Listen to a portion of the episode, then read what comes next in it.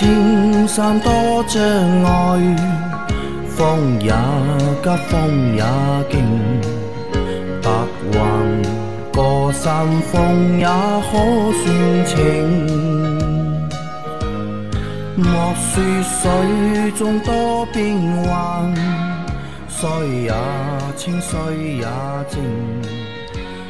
养车修车乐趣多，开车用车没烦恼。欢迎收听老秦汽修杂谈，我是杨磊。大家好，我是阿 Q。那今天的节目啊，就是非常有意思啊，就是由我来读了这个开头，大家也没有听到老秦的声音。呃，因为在这个星期的前两期的节目里面啊，就是老秦是没有参加，因为老秦呢，呃，这两天生病了，可能是因为季节啊，就是一下这两天有点热嘛，可能是热了。他说他好像感冒了，就是今天头非常非常的疼啊，所以他晚上不能来参加我们的节目的录制。那我说，要么明天你来参加吧。他说明天的话，他也不一定能确保，对吧？身体能够恢复。那我想。那不录也不行啊，对吧？这个节目从二零一九年的十月份开始到现在，其实基本上是没有断更过的，哪怕是在疫情期间，我们的节目也没有断更过。所以呢，我和阿 Q 两个人，那我们先会来顶老秦，对吧？顶两到三天，或者是前两期，或者是前三期的节目，对吧？阿 Q，你前面那句话怎么说的？说出来听一下。呃。想到张靓颖的一首歌啊，那首歌的歌名叫《终于等到你》啊，终于等到你啊，是你是终于等到老秦生病 啊，终于等到老秦缺席了，缺席啊。那阿 Q 前面说啊，就是终于熬出头了，对吧？备胎要转正了，备胎要转正了，对吧？阿 Q 要转正。那其实是这样，就是呃，说实话，老秦对吧？从二零一九年的十月份我们开始做这个节目到现在，老秦从没有缺席任过任何一期节目。啊？这个对一个就是将近五十的老师傅来说，我觉得是非常难得的一件事情啊！就三百多期的节目，这期节目是第三百七十三期，对吧？三百多节目，将近四百期节目的，从来没有缺席过，雷打不动。我们每个星期天的，就是晚上一口气录五期节目，录六到七个小时啊。可能我和阿 Q 的话，我们这个年纪对吧，身体没有什么太大问题，但对老秦来说。那能够坚持，对吧？并且老秦每天平时的这个工作的这个负荷啊，其实也蛮大，强度也很高，强度非常高，对吧？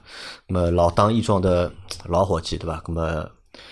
啊，人家还没有老，啊，休息一下吧，休 休休休息两天的，休息两天，因为我知道老秦肯定会听我们这期节目的，知道吧？所以呢，就是我们要好好表现，对吧？我们不能能够让老同志担心，对吧？好吧，那我们开始来回答，就是我们上个星期收到的那些问题啊。那其实如果我们回答不上来的，我们就把问题先留着，对，等老秦回来了，让老秦来回答，好吧？那我们现在来啊。第一个问题啊，那个这个也不算问题，算条留言。杨老板听到这期啊，我想起刚来上海时候啊，听不懂大拐小拐是什么意思啊？那这个蛮有意思的啊，在上海话里面呢，就是我们叫转弯、左转弯或者是右转弯，叫大转弯、小转弯或者大拐、小拐，对吧？很多人可能真的是听不太懂，因为小拐的意思就是往右转、右转弯，对吧？大拐就是往左转。左转弯，对吧？其实我在最早我没开车的时候，没学车的时候，我也不知道，我也不知道的。我是我一直以为就是正常就右转就右转，左转就是左转，对吧？但那个时候就开车嘛，这个师傅就说嘛，大拐小拐，大拐大转弯啥意思了？个方向盘左右多转两圈，对吧？大拐转两圈，小拐转一圈，那么往哪个方向转呢？对吧？有些当时我也不知道。阿 Q 应该从小就知道吧？这个东西从小就知道，因为从小就喜欢骑自行车嘛。啊，喜欢骑自行车，对吧？所以知道这个问题，对吧？啊，好的啊，以后就是来上海的话，别人如果和你说大拐或者小拐，那记住，大拐是往左转，小拐是往右转。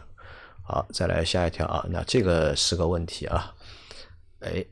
三位老师好，我的一七款福睿斯自动舒适版，昨天晚上八点钟顶灯手动暗亮，下车忘了关，到了第二天上午十点四十八分才想起来关了，还能打着火，请问我要去汽修店充电吗？还是开出去溜三十分钟？我一般一个星期开一次车，啊，那这个问题其实相对来说比较好简简单一点啊，因为你虽然说灯开了一个晚上，对吧？但是你第二天早上你车还是能启动的话，那说明你的电瓶啊目前还是能用的，或者说亏电亏的不是很厉害，那就正常开吧，就是开个半小时，对吧？或者半开个二三十公里啊，也不用二三十，开个十公里吧，我开个十公里啊开十公里就够了，就可以把这个电瓶就重新充满了，你就不需要去那个呃那个什么汽修店了，对吧？因为你去汽修店其实也没用啊，去汽修店的话，除非你把那个电瓶拿下来充，或者是搭根线充。一般汽修店配的那个电池充电器比较少，真的比比较少。可能要去四 S 店，对吧四 S 店会有这个东西修电瓶车的地方会有，啊，修电瓶车的地方会对，那个地方会有，那个地方但是你去那个修理厂的话，一般这个东西怎么会配。啊，那只要不是那个在小区里面遛弯啊，一般的话你出去跑一个五公里、十公里，然后是能上快速路上个快速路的话，基本上跑一会儿，三半个小时肯定够了。啊，好的啊，那下次也注意啊，不要把这个阅读灯忘记关了。好，再下一条。三位老板好，我零二零零九款克鲁兹啊，一点八排量自动挡啊，二零一零年购买，换挡杆那里的防尘片不知道是不是这么称呼啊，损坏了有必要换吗？四 S 店说要换总成，价格在一千四百元左右，不是一个塑料片吗？为啥要换总成？不是太明白，请秦大仙解惑，非常感谢。阿辉知道是个什么东西吧？后来想了一想，知道什么东西？就是什么呢？自动排挡杆的机械排挡，嗯或者说手动排挡杆的上面会有个套子，啊，有的会是皮的，像自拍档的话呢，很多都是一个塑料片，嗯，这个会比较多一些。但这个片子能损坏了，其实也不多，啊，那说明你在开车时候手可能一直在摸那里，那摸的时间长了，把它摸坏掉了把。它抠坏了，那个地方只能抠坏掉，摸是摸不坏摸是摸不到的啊。那其实它这里指的换总成，并不是换那个就是变速箱的总成，是啊换这个排挡杆的总成？啊，这个排挡杆的总成。那这个因为老金在这条问题下面他也留言了嘛，因为这个东西的确是没有单配的，所以你要换的话，那的确是要换总成啊。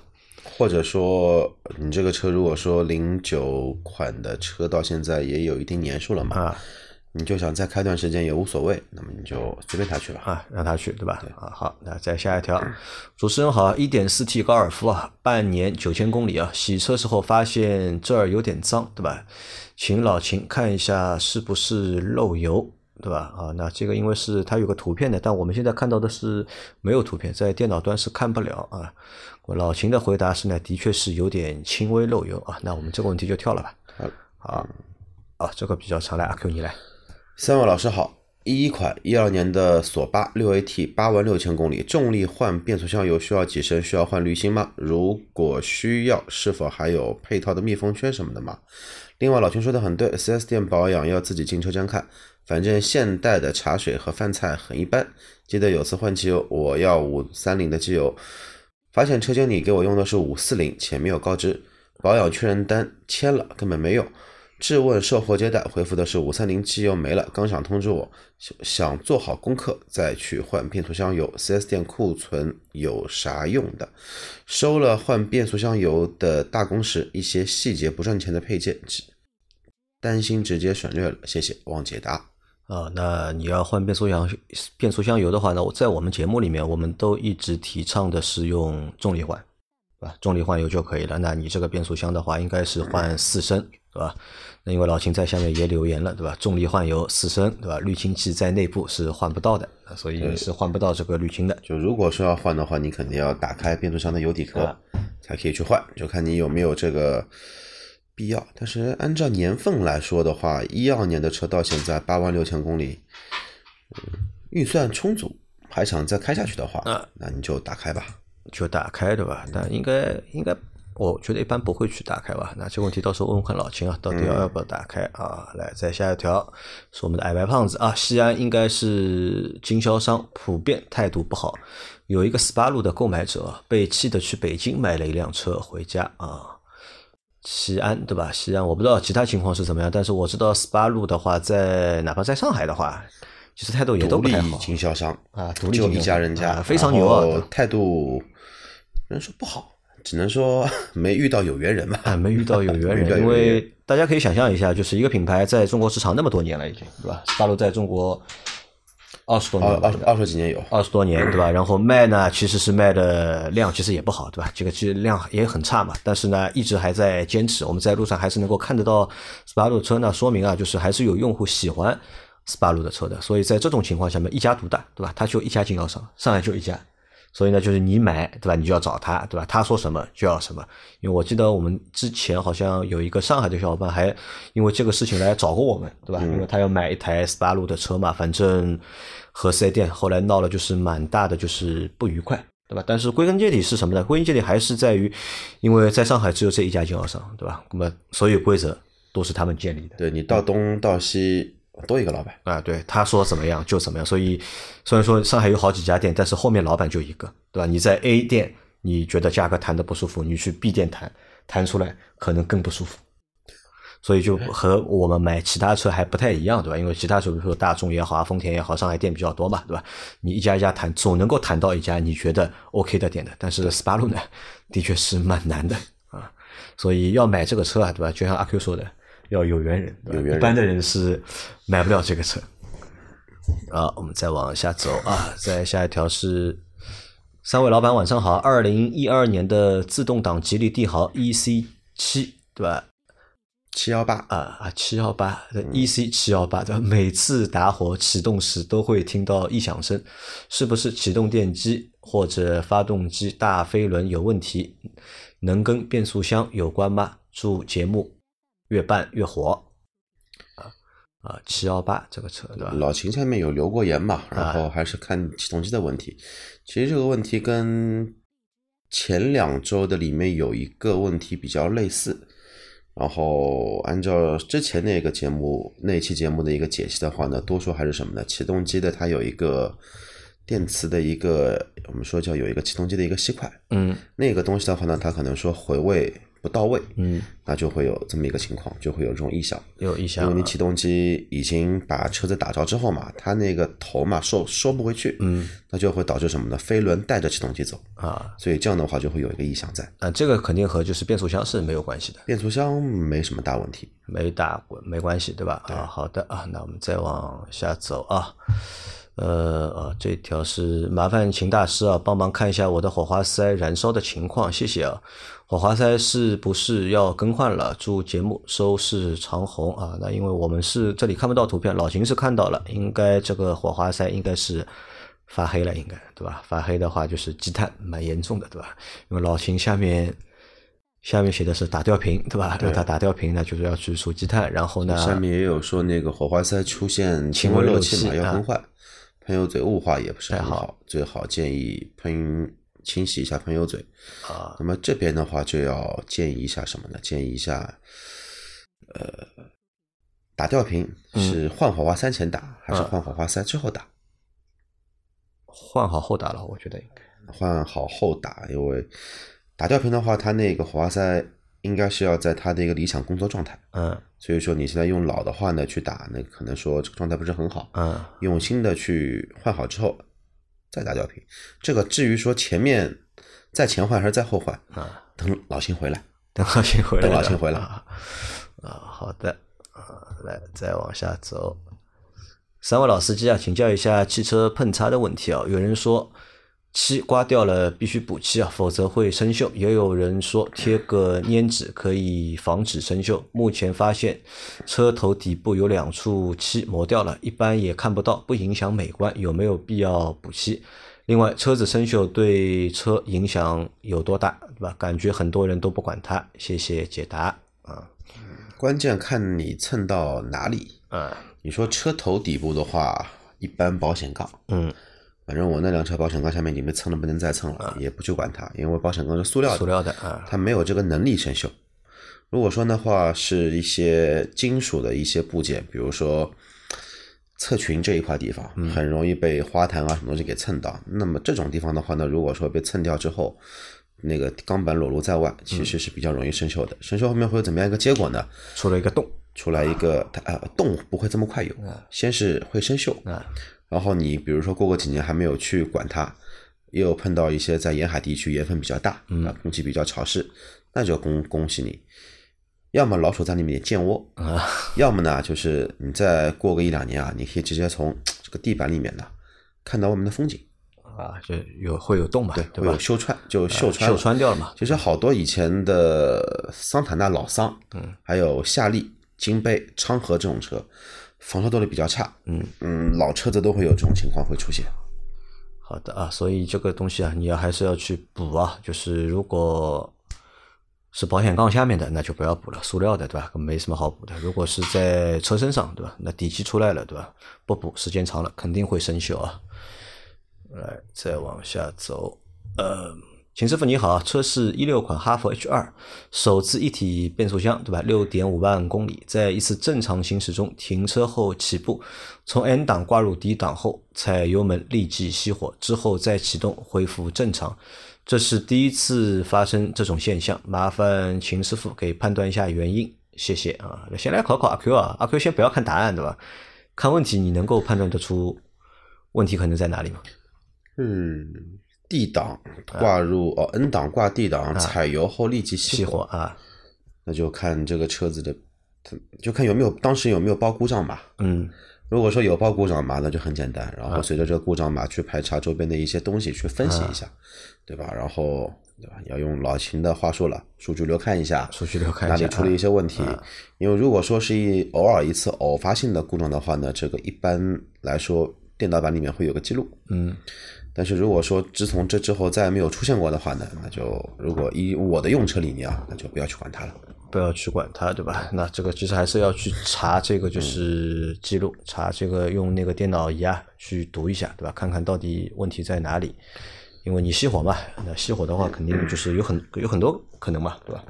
你供油，对吧？供油有问题，油上不上去了，那它熄火了，对吧？那么气，对吧？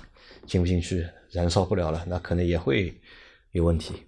对，一般的话，像这种机械式的一个自动切断动力的来说，肯定会留一些记录在里面。嗯到时候要看一下到底是因为失火导致的，还是说因为那个油压或者说电压不足来导致，这个肯定要查一下。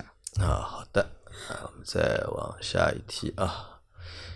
请问啊，做什么工作才能在上海年年换新车？感觉周老板经常买新车。那这个问题，我觉得阿 Q 也能回答，对吧？阿 Q 做什么工作能够年年换新车？做什么工作能够年年买新车啊？嗯，做什么工作年年都可以买新车，嗯就看你想换哪种车。换哪种车？对，换五万，换五万左右的也能天天换，也能换，对吧？也能年年换。啊，关键要看你赚多少钱，对吧？阿 Q 是现在保持什么进度啊？现在保持有多久没换车了？有一年没换车了。有一年没换车了，对吧？对阿 Q 来说，已经一年没有换车了，对吧？因为老周的话，其实老周，因为老周可能你们听那个老四三行嘛，知道老周订了那个 Model Y 嘛，对吧？所以觉得老周也不，其实老周也不是年年换新车，老周周没有，也没有，老周还是比较对我比较在理性今年一月份差一点换换车，然后后来被对现实的残酷给拍回成了怎么说呢？拍回成了原型吧，然后后来没换成。但如果说现在在这一个单位能持续往上走的话，啊我打算年底换一台国产车。啊年底要配合一下我们的一个企业的愿景，年底换台什么国产车？换一台坦克三百啊？哎，对的，啊，真的假的？真的真的坦克三百我发现在国企里面上班开一台奔驰不太好，啊？虽然那个奔驰也不是很贵，啊，所以啊，在在上海的话，年年换新车，那两个条件啊，第一个条件就是要有车牌，呃，你要赚钱嘛，对吧？首先你要赚得到钱，先要有车牌，哎哎哎你才考虑年年换。我换外地牌照也可以嘛？那没用啊，我电动车也可以？电电动车你没法年年换。啊电动车的话呢，上海是申请好之后三年以内你不能再买新的电动车。啊，那首先你要有钱，对吧？你要赚得到钱，对吧？你要有份工作，你要赚得到钱。二就是像阿 Q 说的嘛，对吧？我到底要换什么车，对吧？那么三万也是车，对吧？你你年年换，每年换一辆那个五菱 mini 的那个 EV，对吧？年年可以换的，或者半年也可以换一次，对吧？还有关键要看你换什么车啊。啊，哎，再下一条啊。三位老师，你们好，请教一下一个物理现象。冬季天晴的时候，我一般关闭 AC 空调，开启外循环，吹前脸和吹脚。在高速行驶的时候不会起雾，但拥堵慢速前行的时候，前挡雾气慢慢升起来了。这时候只能开启吹前挡除雾。想问问这是什么原理？是不是高速行驶时候冷却液节流阀会打开，而低速的时候怠速更多，冷却液开启小循环模式，导致暖风水箱变化？求解答。阿克，你遇到过这个问题吧？呃，我正常开的时候不起雾，对吧？停下来了，对吧？奴行了，对吧？起雾了。我是只要遇到起雾就直接开空调，也别烦了。啊，你不会就是以前开什么车的时候会，嗯就是说尽量不去开空调，比亚迪 F 零，嗯因为那个车开了空调跟空调不开，嗯就好比说你车子有没有装过一个涡涡轮增压，嗯一点零变成一点零 T 的感觉。啊但后来后来换了车之后，就基本上就动力都勉强能够嘛，所以说不不会这么去操作。但这个问题也有想过，就是说为什么跑高速的时候，嗯像这种天气十几度、二十二十度嘛，天气比较好，冷空调呢有点浪费。嗯那个你吹风呢，人不是很舒服，而且可能会起雾。但是你跑了高速，跑得快，啊这个问题就会比较小。但是的话呢，你的玻璃的边框这一块地方，啊它还是会有一层雾气在。那你如果跑低速的话呢，因为你的一个自然撞风量或者说进风量不够对的啊会导致什么呢？会导致你的挡风玻璃上的一个雾气没不能快速的一个挥发，嗯，那就会有这么一个情况在。因为这个其实会和就是其实和你车内的这个湿度啊和温度啊是有关系的，因为你在高速在开的时候，你车内的湿度和温度是一个温度。对然后到你停下来奴行拥堵的时候啊，其实是你车内的温度其实发生变化，包括你车内的那个湿度啊，其实也会发生变化，对吧？外面比如说你前面如果有车，对吧？它排出来大量的尾气，其实你的发动机是还是会把它吸进来嘛。对吸进来之后，你的车内哎温度、湿度都会发生变化，所以就是有了这个起雾，对吧？嗯，要起雾还是建议我们的听者不要差这么不要不要省这么一些油钱，还是安全第一。安全第一，安全第一？而且这个会和你开那个内循环、外循环应该也也会有关系，内外循环，内循环的话呢，如果说你不开 AC 的话呢，雾气只会越来越大，因为你车内的空气一直在进行一个在加热嘛一直在循环嘛，所以说的话，包括人呼吸出的空气，呃，二氧化碳里面也会有湿气在，那个湿气会越来越重，所以说的话呢，冬天会比较闷，嗯，会开一条缝，其实就这么去做一个理解。夏天的话其实更简单，然后内外温差比较大，嗯，也会起雾。也会起雾啊。好的，再来下一条啊。呃，三位老师好，我是山东的听众啊。上面上呃，不要急。三位老师好，我是山东的听众，很喜欢你们的节目，我想听你们介绍一下哈佛 M 六这款车质量如何，包括油耗有没有通病？谢谢老师的讲解，对吧？阿克有了解吧？M 六这款车，这么来说啊，在那个以前的 H 六有开过，但是 M 六这款车的话呢，呃，这个咱们不做云评车，只能说从这辆车的客观情况来说，对吧？这个车毕竟第一点卖了这么多年了，H 六的拉皮手术拉到现在，你说这个车有大的问题吧？再有，长城也不会做到今今天这么一个长城，但你说这辆车子有很大的一些亮点，那基本上也没有。嗯，但是能满足你的一些需求的话呢，是这几点啊，质量肯定算是能过得去的。嗯，而且不比合资车差。油耗的话呢，见仁见智，每个人开法不一样，油耗不一样。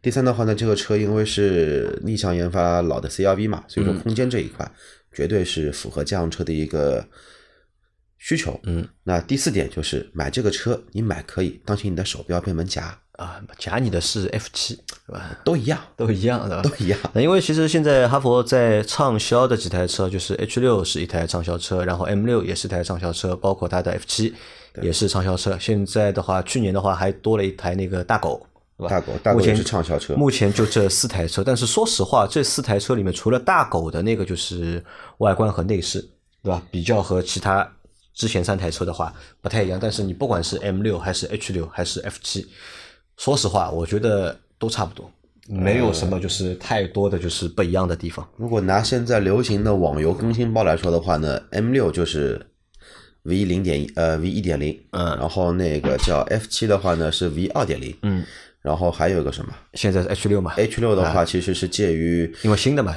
最新一代，最新的话是三点零，3.0跟那个哈佛的大狗是一样，但如果说是老款的那个叫车型的话，那就是呃那个 V 二点五，这么一个版本。说实话，如果你要买这个车的话，如果现在选长城的话，选或者选哈佛的话，我觉得就两个建议吧，就要么就是直接买 H 六，因为 H 六是最新的，嗯，而且其实它这个车也不贵，对吧？也不比你的 M 六对吧贵多少，对吧？那一买最新的，二呢就是或者如果你喜欢一个就是样子不太一样的，那可以考虑考虑长城那个大狗，因为大狗我觉得还是蛮好看的，挺还蛮好看的。大狗，你这个车子有没有想想过？嗯，其实当初另外一个品牌在中国也走这个路线，只不过没走了这么火。吉普，吉普啊，吉普的老款的那个那个 Compass，就是最老的那一代那个圆灯的自由指南者，还有后面做的那个叫自由侠，嗯，自由侠不是国产的嘛，只不过比例要小很多，好像没有卖的这么好。没有卖的那么好，对吧？啊，好的啊。然后它还有一个问题是这样的啊，还有一个问题是，价格差不多的情况下，桑塔纳跟现代的瑞纳哪个车比较好？那，这个应该阿坤应该能够回答了。从各个角度来说啊，桑塔纳稍微安全一点，安全，然后也靠谱一点。嗯，呃，不是说贬低瑞纳，因为中国卖的瑞纳其实已经是国外同步瑞纳的爷爷辈的那一代车型，太老了，它基本上已经有十几年都没有做过大的一个换代，都是拉皮拉皮再拉皮。而且的话呢，它的兄弟叫起亚的那个叫之前叫 Real R I O，嗯。然后在当年的美国高速公路协会撞了一颗他们的最低分啊，就不是说断 B 断 A 柱这么简单了，已经基本上撞撞到快 B 柱了啊。所以说这个车的话呢，不太推荐，对吧？桑塔纳呢再老也是 pqs 平台的一个产物。不，他我觉得他说的这个桑塔纳应该是新桑塔纳。对啊，也是 P 新的，就是那个 Polo 的加大版啊，对，那个是很短的那个嘛，那个是那个 PQ2 的一个拉皮版嘛。那按照这个这个这个技术来说，啊稍微桑塔纳要稍微好一些，好一点对吧？那我是这么看待这个问题啊。你看桑塔纳和瑞纳比的话，如果比颜值的话、外观的话，那可能瑞纳呢稍微比桑塔纳好看那么一点点。虽然说也是很老的一个那么一点点啊，因为线条圆一点嘛，对吧？圆润一点嘛，对。但是换个角度来说，因为正好的话呢，前段时间我这边的话出了差不多有几百台桑塔纳啊。然后桑塔纳这个车的话呢，放出去基本上就是瞬间有人接啊。对你，但是瑞纳这个车呢，我都不敢去进，进进了就基本上就就是老板让我回家了就。所以就是如果要买的话，真的要买的话，那我们可能还是推荐桑塔纳，对吧？因为桑塔纳这个量放在这里的，对，包括你后面以后的这个维修啊，对吧？维修的这个成本、配件的这个成本，相对来说都不会很高，维修都便宜。而且这个车如果再考虑个残值率的话，二手残值率的话，我相信桑塔纳的这个残值率啊，肯定会高于现代的瑞纳。瑞纳，而且要再加再补充一句啊。我们是老秦记球杂的，老秦很少会推荐买韩国车。好，那我们再来回答今天的最后一个问题啊！今天的最后一个问题：清早起床突发奇想啊，别人在西瓜视频等发视频都能够赚大钱，老秦杨老板经常为节目经费发愁，怎么不去上些流量赚钱的视频呢？好，这个问题提的非常好啊！那我们有这么想过，其实我们节目之前是都没有视频的嘛，对吧？我们从去年的年底开始，十月份开始就一直在录这个视频，到现在好像也录了五六十期了，我上传了已经很多了。但是实际的就是这个数据啊，还蛮蛮蛮糟糕的，对吧？看我们节目的人比较少，包括我们在抖音里面也发了几十条的，就是短视频。我们抖音里面发短视频，一般都是在一分钟到五分钟之间的嘛，根据就是问题的，就是回答的长短来做一个问题一个短视频。我在上个星期六，我特地就是研究了一下我们那个数据啊，就抖音的短视频很很可怜啊，就是我们那个完播率啊，对吧？完播率大概百分之百分之十几，百分之十几，完播率百分之十几，就是基本上呢，就是用户看到第十九秒。就跳出了，就一般就是看十九秒，对吧？就看不到后面了。因为抖音的话，它很简单，怎么看它一个视频好不好？系统判断就是这个视频用户看完了没有？看完了，十个用户，九个用户看完了啊，他觉得啊这条是好视频，他给你推推荐。但我们目前好像没有找到这个方式啊。你说上流量对吧？我们没有流量，包括我们在上个星期五和老秦我们晚上开会的时候，我们也讨论这个问题，对吧？老秦自己都说，他觉得就是我们目前的这个视频节目啊，有点看不下去。而且我相信，就是在听我们节目的这些小伙伴里面，你们是不会看我们视频节目的，对吧？这个是事实，对吧？所以我们也不知道该怎么去做一些就是吸引人的视频节目，我们也一直在动脑筋，我们也想办法，对吧？不知道这一期老秦没有来，对吧？我们两个人上这个视频节目，对吧？那效果基本会好一点上是不是会？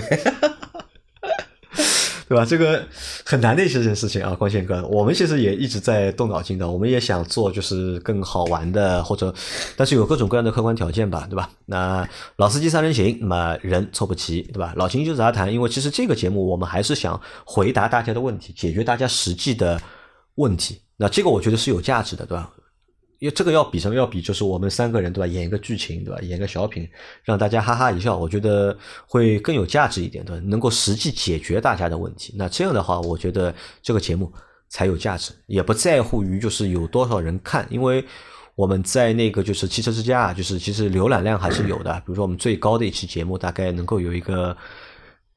一百多万的浏览量，对吧？但问题是我们收到的评论很少啊。那节目做了收不到评论，收不到问题，那说明我们没有帮助到大家，那这个节目就没有价值。反正我们后面还是会动脑筋，好吧？那今天的这期节目啊，就先到这里啊。那这也是我们三百多期节目以来第一次没有跟老秦杨磊啊唱双簧，啊。我和只有我跟老秦唱唱唱过一段时间的双簧。阿克，我和你在老司机三人行，我们两个人好像之前一段时间就搭过档了初期啊。就就我们两个人的老司机三人行节目有没有？初期有，初期有的，初期有，初期有，就一百期以前会有。一百期以前一百期之后，因为我们来了一位得力的干将周周老师，周老师然后之后就他取代了我们。啊，好的，那我不知道这期节目大家听的怎么样？那我们自己录的呢，觉得好像有点水啊，就是老秦毕竟不在嘛，很多问题不能够给大家深入的一个讲解，好吧？那明天那还是我和阿 Q 两个人，好吧？那我们明天再见啊，大家拜拜，拜拜。